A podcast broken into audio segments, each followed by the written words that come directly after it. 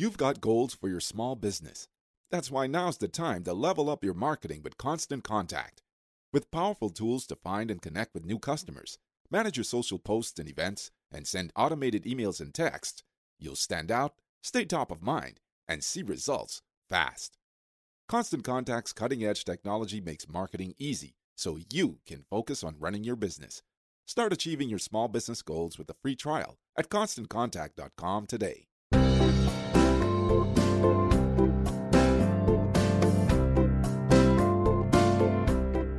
Esto es A Pie de Pizarra, capítulo quinto del 17 de enero de 2017. Bienvenidos.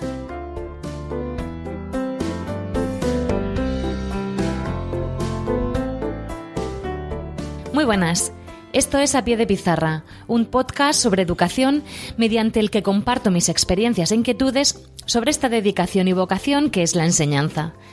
Mi nombre es Raquel Méndez.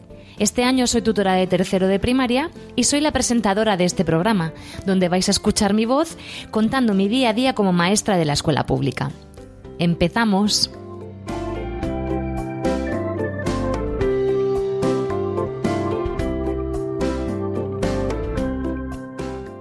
Hola, muy bienvenidos. Bueno, me gustaría enseñar que hoy es un día capicúa y es un muy bonito día para hablar de un tema que me, que me encanta, que es el tema de las enseñanzas bilingües, ya que soy maestra en un cole bilingüe. Pero para ello, para no estar hablando yo sola y no dar solo mi punto de vista, tengo aquí una invitada muy especial que es una gran amiga mía, aparte de ser profesora en un instituto de enseñanza secundaria también bilingüe. Su nombre es María José Pastor y está aquí a mi lado. Buenas, María José. Hola, Raquel. Bueno, ella nos va a dar el punto de vista desde el otro lado, es decir, porque yo soy una gran defensora de la enseñanza bilingüe porque veo el trabajo que se hace día a día desde, desde la escuela, veo cómo nos implicamos todos los maestros en este tipo de enseñanza y veo los resultados en los alumnos. Pero claro, ¿cuál es mi sorpresa? Que cuando abro las redes sociales me encuentro día tras día muchísimas críticas a este tipo de enseñanza.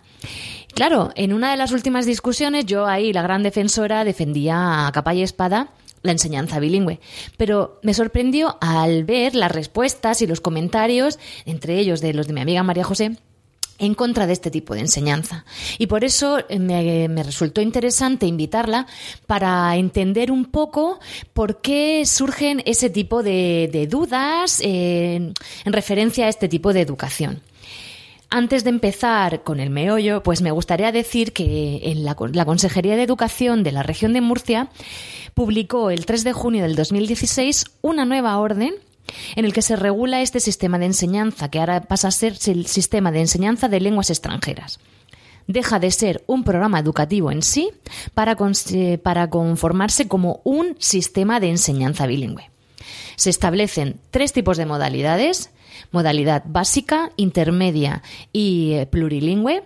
En la básica se daría, aparte de la lengua extranjera inglés, una asignatura no lingüística en, este idioma y te dice la orden que puede ser las ciencias de la naturaleza. En el sistema intermedio sería dos o tres asignaturas, una de ellas sí que debe de ser las ciencias de la naturaleza y ya en el último, en el, en el avanzado, serían más de tres asignaturas. Y ya, pues aquí también en esta orden recoge que este, esta nueva orden no se centra solo en educación primaria, no. Esta es la orden que va a regular la enseñanza bilingüe tanto en educación infantil y primaria como enseñanza secundaria obligatoria y bachillerato. Bien, una vez establecido más o menos el marco, quiero preguntarle a María José eh, cómo ha vivido ella el pues dar asignaturas en, una lengua extranjera en el instituto. Bueno, Mariajo, te paso el micrófono y quiero que nos cuentes un poquito tu, tu, tu experiencia.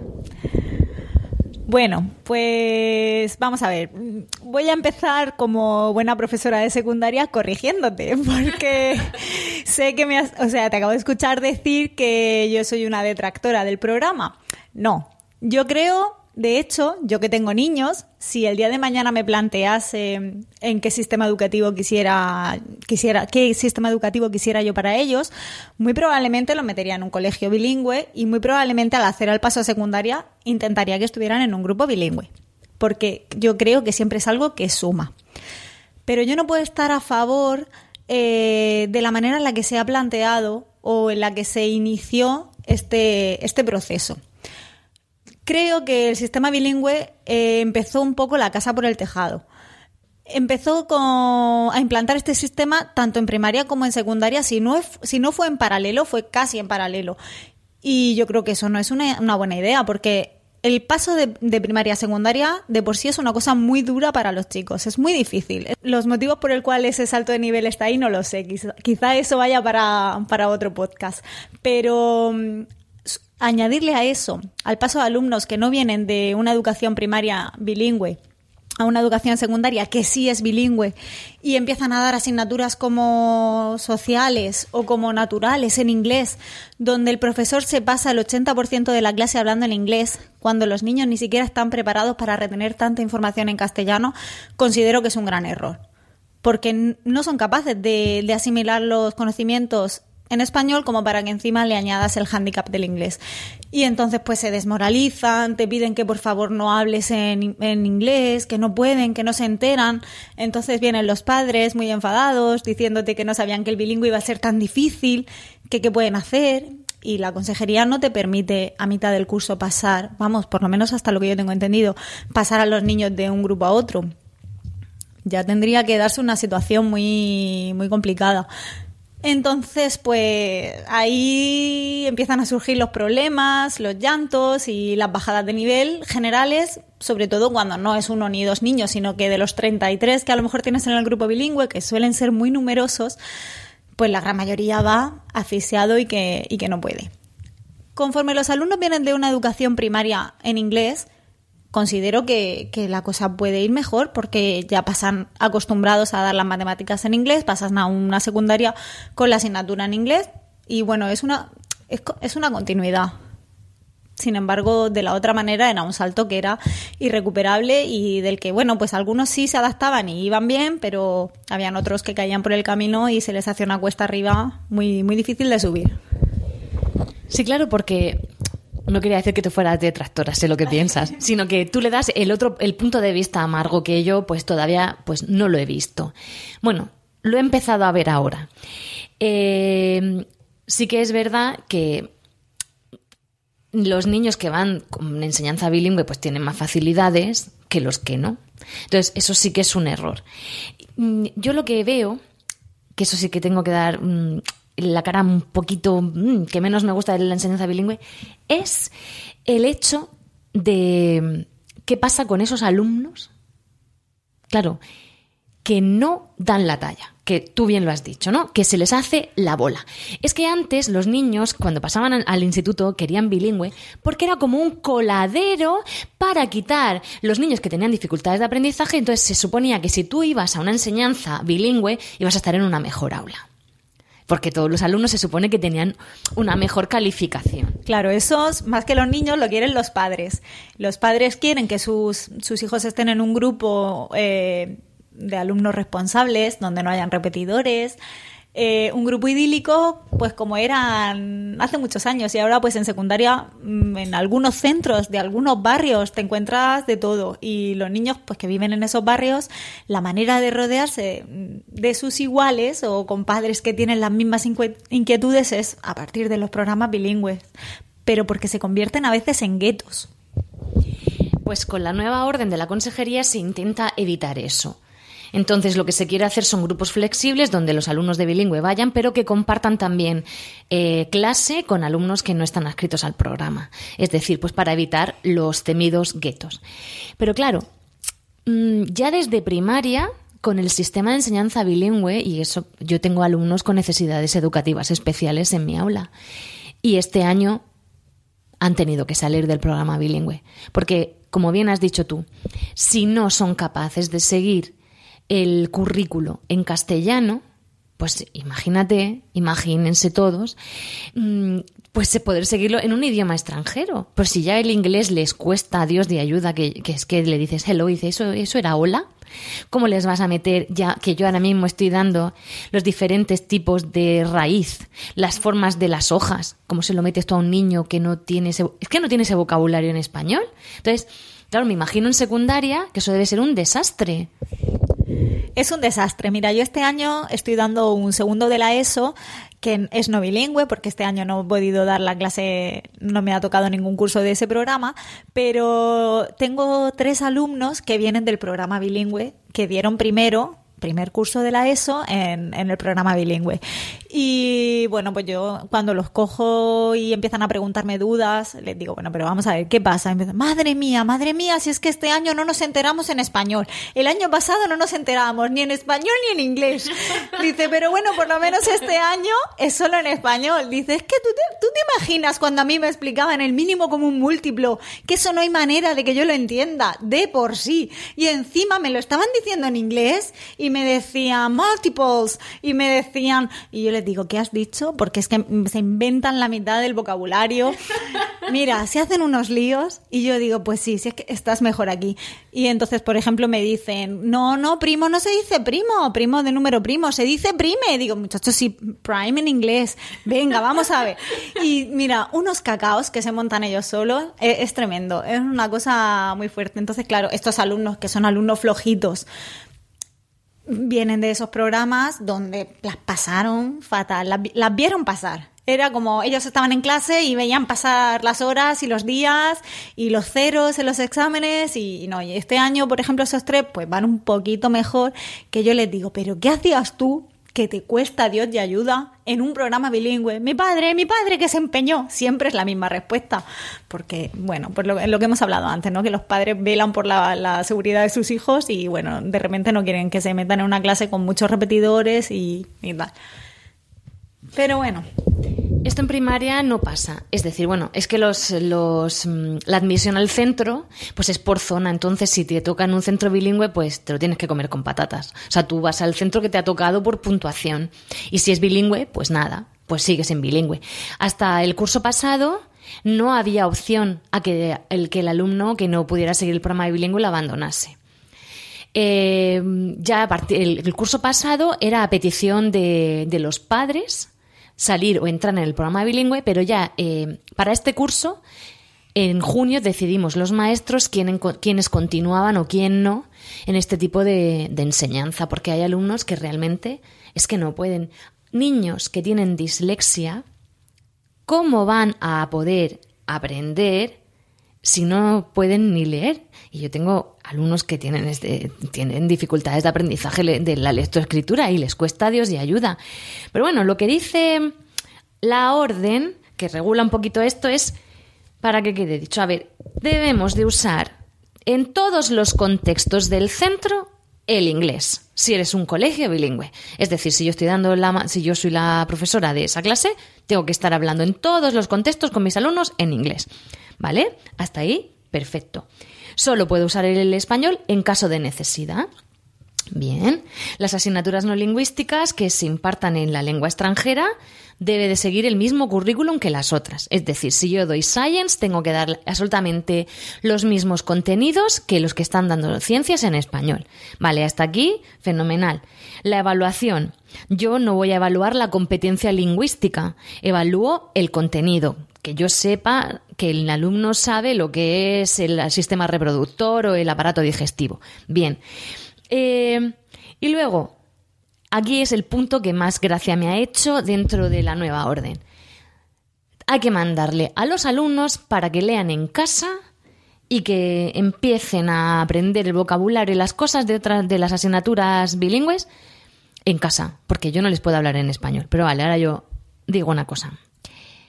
Si yo les doy todo, ¿cómo le voy a hablar todo el rato? Ellos saben que yo hablo español. Ellos me preguntan español. Es que eso es lo que veo yo que falla. Antes, la profesora de inglés o el profesor de inglés solo daba las materias bilingües, es decir, inglés y science, o social science, o el, el nivel que estuviera. Pero ahora, en la mayoría de los especialistas somos tutores, con lo cual, ese es otro de los fallos que veo que veo, aunque yo soy gran defensora, ¿eh? que, que, quede conste, porque yo veo los resultados en los alumnos. Y yo intento es, sea, hablar todo el rato en, en, inglés, pero si estoy dando lengua, estoy dando lengua. Y si estoy dando plástica, no, no se la doy en inglés. Entonces, eso veo que es el fallo. Entonces, mm, creo que habría que afinar un poco más. ¿Pasa lo mismo en, en el instituto? Ay, en el instituto pasa más o menos lo mismo. Mira, yo, por ejemplo, respecto a la, al, al porcentaje de la clase que se tiene que dar en la materia de inglés, o sea, o sea, quiero decir, en idioma inglés, y el porcentaje que no, yo te diré cuál fue mm, mi primera aproximación a la realidad. Yo me estrené como profesora de matemáticas en el Cascales con un grupo primero de la ESO bilingüe. Yo fui a hacer una sustitución de un profesor y cuando llegué y empecé a hablar en inglés para dar mi clase completamente en inglés, me dijo un alumno, eh, eh, eh, es que tú no sabes que solo tienes que dar el 20% de la asignatura en inglés. Y yo le dije, ¿cómo? Per- ¿Perdona? Y me dijo, sí, sí, sí, que te crees? ¿Que vas a hablar toda la clase en inglés? Venga, hombre, que nos tumbas. Bueno, porque los niños de secundaria ya se expresan así, con una cercanía y con una familiaridad tremenda. Me imagino que dependerá de los centros y de los profesores, pero el caso es que conmigo, hasta que yo quiero y les dejo, se suelen relacionar así. Y entonces, efectivamente, yo pregunté en el departamento y en la comisión de inglés del instituto y me dijeron, sí, hemos determinado que vamos a dar entre un 20 y un 30% de la materia en inglés. Entonces, eso en que quedaba muchas veces resumido. Quedaba resumido en que se daba el tema de divisibilidad, bueno, porque yo soy especialista en matemáticas, se daba el tema de divisibilidad y luego al final se daba un vocabulario sobre divisibilidad en inglés para que los niños aprendieran cómo se decía múltiplo, cómo se decía divisor, cómo se decía número par, número impar, pero ya está. Pero el resto de la clase se daba en español porque los niños, pues lo que os contaba antes, lo del cambio de nivel, etcétera, etcétera, todo en inglés, no podían, tumbaban, se pasó a este a esta. Entonces, claro, que a eso le llamemos enseñanza bilingüe. ¿Y por qué era también así en ese centro en aquella época? Porque no había realmente ningún profesor en ese momento que tuviese la capacidad de dar un, un curso entero. ¿Por qué? Pues porque lo que te requerían en aquel momento para la ESO y ahora sigue estando igual es un B2, pero un B2 tú te lo puedes sacar con 16 años y no volver a hablar en inglés en tu vida. Y cuando llegas allí te encuentras a tus alumnos o haces una labor muy importante de refrescar y de recordar y, y pero eso se convierte en una tarea muy difícil. Entonces, es que un sistema educativo que también se basa en la suerte del profesor que te toque, ¿ves? Eso es uno de los motivos por el cual yo también soy detractora. Detractora de, de lo que es el programa, no de las ventajas que podría tener, que yo creo que bien planteado sería magnífico, pero tiene muchos agujeros negros. Sí, en eso estoy contigo, porque claro, yo no soy especialista de inglés. Yo tengo la habilitación eh, por la escuela de idiomas, pero claro, yo la tengo muy reciente y yo he estado viviendo, bueno, hablando inglés cinco años durante todos los días seguidos. Entonces, leo mucha literatura en inglés, veo todas las series en inglés. El inglés es un idioma que, que lo trabajo a diario. Y en, el colegio es más difícil encontrar con gente que no tenga el nivel, porque claro, ahora lo que se tiende es que todas las personas que entran a un colegio bilingüe sean de la especialidad de inglés, ¿vale? Entonces, y el nivel que se exige en el colegio, que es el B2, ¿eh? pues es más bajo. Pero sí que es verdad que es un vocabulario porque mm, es específico. Por ejemplo, con las máquinas, mis alumnos tienen que aprender lo que es uh, un pliers, que son los alicates, screw, que es un, un tornillo, screwdriver, que es el destornillador, incline plane. Entonces, es, es un vocabulario muy, muy específico. Y a mí me encantaría, no sé, creo que esto vas a estar tú de acuerdo, en que para poder enseñar en un, en un instituto en un colegio de enseñanza bilingüe, que te hagan una prueba de nivel, sobre, pero de nivel, ya no solo escrito, sino eh, oral. Porque mi sobrina va a un colegio bilingüe y el otro día me pregunta, mam, ay mamá, tita, que como los niños me llaman mamá, tita, ¿qué es screw? Y le dije, esa palabra no existe. Dice, sí, screw. Y yo, cariño, que esa palabra no existe. Dice, tita, el screw, me lo enseñó, digo, madre mía, es screw. Dice, pues mi teacher me dice screw. ¿Qué está fallando? Que no, que eso no se puede permitir, que debería de formarse al profesorado en por lo menos en pronunciación, por Dios, en refrescar. ¿Qué piensas tú? Porque esto es una cosa a mí que sí que me toca la moral. Pues claro, es eso. Si es que vamos a ver, un B2 hoy en día, no quiero yo ser aquí la más alarmista de las tierras medias, pero, pero un B2 en una academia, vamos, es que ya no solo, es que, que equivalga también los seis años de la escuela de idiomas a un, a un B2 que te sacas en una academia y te haces el first. O los cursos que daba la consejería que en un mes y medio te sacas el B2. Pues no. Pues es que así no se puede. Y claro, cuando tú eres de la especialidad de inglés, pues eso ya lo tienes, todo bien. Bueno, si tú has vivido en algún país de lengua inglesa, pues venga, bien, vas a ser un profesor estupendo. Pero si tú has accedido a ese B2 de esta manera o te has sacado, mira, como fue mi caso, ¿eh? la escuela de idiomas yo me la saqué en 2003 y yo empecé a trabajar de profesora en 2010 y llevaba siete años descolocada y yo en mi vida había aprendido, como se decía, número primo, mínimo común múltiplo, es que no lo sabía, yo todo eso me tuve que poner al día. Entonces, entonces, yo me ponía al día porque yo soy así muy exigente conmigo misma, pero es que hay otras personas que no son tanto. Y que de repente ellos están en su instituto, que son funcionarios de carrera, y les dicen, eh, que vamos a poner aquí el programa bilingüe. Y entonces tienen que adaptarse rápidamente porque si quieren coger grupos buenos y que no les quede la morralla, que esto está muy feo decirlo y es muy poco políticamente correcto, pero en según qué centros hay mucha, que pobres ticos que hay que darles todo el cariño y hay que enseñarles con muchísimo con muchísima pasión y vocación que la tenemos, pero que son cursos muy difíciles y hay según qué edades de funcionarios que pues ya no tienen esa energía como para dedicarle a esos cursos tan complicados. Entonces, pues estas personas se ven que tienen que sacarse esos cursos como sean para poder acceder a esos a esos a esos grupos. Entonces, ya que tenemos un sistema de oposición que tenemos que hacer una redacción de un tema, por lo menos en secundaria, ¿vale? Que salen 71 bolas, hay 71 temas en mi oposición y salen cuatro bolas y tienes que redactar tu tema. Y luego tienes una parte de defensa de la programación y de la unidad didáctica, que creo que es más o menos igual que en primaria esa parte. ¿Eso no se podría hacer en inglés para poder estar habilitado? Totalmente de acuerdo. ¿Cuál es el problema? Que no tienes a tribunales que te puedan eh, que te puedan evaluar. Ya es difícil conseguir tribunales que les cuesta a la consejería Dios y ayuda porque nadie quiere ser tribunal de oposición, a casi nadie le compensa, como para encima encontrar que esos sean que podrían ser profesores de instituto de inglés, de la especialidad de inglés, pero claro, es que ellos tampoco tienen por qué saber el vocabulario técnico de matemáticas o el de, o el de science o el de socials. Es que es complicado. Sí, yo lo sé que es complicado, pero yo creo que por ahí iría un programa de calidad donde realmente los profesores que, que impartiesen esa asignatura fueran bilingües. Es que no somos bilingües, es que por más que queramos, no somos. Somos españoles donde tenemos una facilidad para acceder a la cultura en castellano que nos da mucha pereza buscarla en inglés y conseguir hablar bien inglés, porque es que cuesta muchísimo. Sí, en eso estoy totalmente de acuerdo contigo. Y luego, em, otro de los temas que, que me llama la atención es lo de la atención a la diversidad, que es lo que te he dicho antes.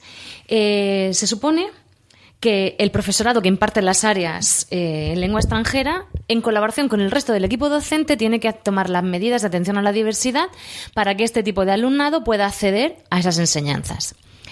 Si ya es difícil coordinarte con los miembros, bueno, nosotros nos, nos, reunimos por tramo y luego aparte estamos en el equipo bilingüe. Claro, yo al ser tutora, que lo doy todo, y también dar las asignaturas en inglés, para mí es más fácil. Aparte, yo estoy todo el santo día con mis alumnos y yo tengo los... Em, las adaptaciones curriculares, que ya no se llaman así, que son los programas de... Uy, se me ha ido el nombre. Bueno, Sí, lo que se conocía antes como las adaptaciones curriculares, madre mía, se me ha, ido totalmente. Pero todo el mundo sabe lo que es. Luego cuando, cuando termine el podcast me acordaré. bueno, pues yo las he hecho, tanto en Science, porque hay alumnos que, no que tienen dificultades de aprendizaje y están en Science, entonces yo les he hecho su adaptación, tanto como en inglés, aparte de lengua, matemáticas, porque eso es obligatorio.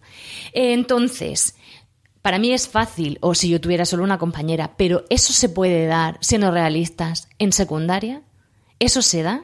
que todos los miembros del equipo docente adapten las asignaturas para que ese tipo de alumnado pueda hacer el aprendizaje. Eso quiero que se quede constancia aquí. Vamos a ver, la atención a la diversidad en secundaria es como los reyes, son los padres. Es un poco complicado. Vamos a ver, existe, se intenta hacer, pero es que en el programa bilingüe no hay. ¿Por qué no hay?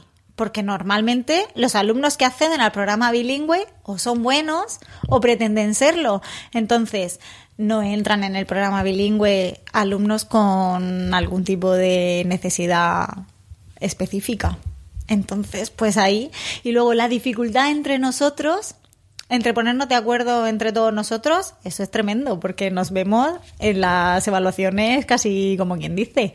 Es complicado. Se hace, se intenta, las asignaturas, el tutor siempre hace un poco de nexo entre, entre todos los profesores. Pero mmm, creo que difícil no lo siguiente. La, atención a la diversidad en secundaria es muy difícil, muy difícil, muy difícil, Raquel. Ya no en un grupo bilingüe, en un grupo normal. Ese es, es por ejemplo, en mi caballo de, de batalla. Yo que estoy en un grupo no bilingüe, tengo ahora mismo a tres disléxicos y un chico con problemas de hipoacusia y, y, ya está. Tengo, bueno, y luego tengo a un chico que vino hace dos años de China, donde es un chico muy inteligente que, por ejemplo, en mi materia no presenta ningún tipo de dificultad, pero tiene muchísimos problemas en el lenguaje porque está aprendiendo. Entonces, pues trabajar con esos cinco alumnos a la misma vez que trabajar con los otros 20 es complicadísimo. Y yo tengo un grupo muy poco numeroso este año. Tengo 25 solo, que eso es, vamos, un sueño. Un sueño hecho realidad. Y aún así es difícil, no, lo siguiente, porque mmm, son tan pocos precisamente porque son muy movidos y sabían que en un grupo más numeroso iban a ir todos hacia abajo, entonces hicieron, intentaron hacer este grupo muy poco numeroso para ver si así podían, porque son chiquillos buenos, pero con pues que les cuesta mucho mantener la concentración. Entonces, cuanto menos, mejor, porque se le puede dar una atención de mayor calidad. Y, y, es complicado mientras le estás explicando a uno intentar explicarle al otro algo de un nivel un poco más, más bajito porque la clase se te dispara en un segundo mi sensación es que yo tengo que ir ahí con la escopeta cargada y empezar a pum, pum, pum, pum, a dar información, a que todos estén copiando, a no dejarles un momento de, de relajación porque se convierte en, en, la, en, el disparate, en el voy a decirle algo al compañero, me, giro para atrás y, y, pierden la concentración en cuanto, los en cuanto te despistas cinco minutos ellos se, se desorientan. Tienes que estar completamente encima de todos. Entonces, claro, es dificilísimo mantener el nivel de la clase medio y de repente atender al que va un poquito por debajo o al que va un poquito por arriba. Que hay algunos alumnos a los que yo digo, madre mía, si es que esto que yo estoy explicando se les queda corto. Pero son muy listos, pero no son disciplinados. Entonces tampoco puedo decirle, toma esta hoja de actividades que son un poco más avanzadas y trabájalas tú y pregúntame las dudas ahora cuando termine la clase, porque no hacen nada. Ellos tienen que ir al ritmo de la clase y bueno, pues lo van superando sin mucho esfuerzo. Pero difícil, en la clase, difícil coordinarlo, difícil en bilingüe. En, bueno, en bilingüe ya te digo que no es difícil lo de la atención a la diversidad porque no la hay. Suelen ser grupos en secundaria bastante heterogéneos. Pues es una pena que, pues eso, que se mm, elimine así.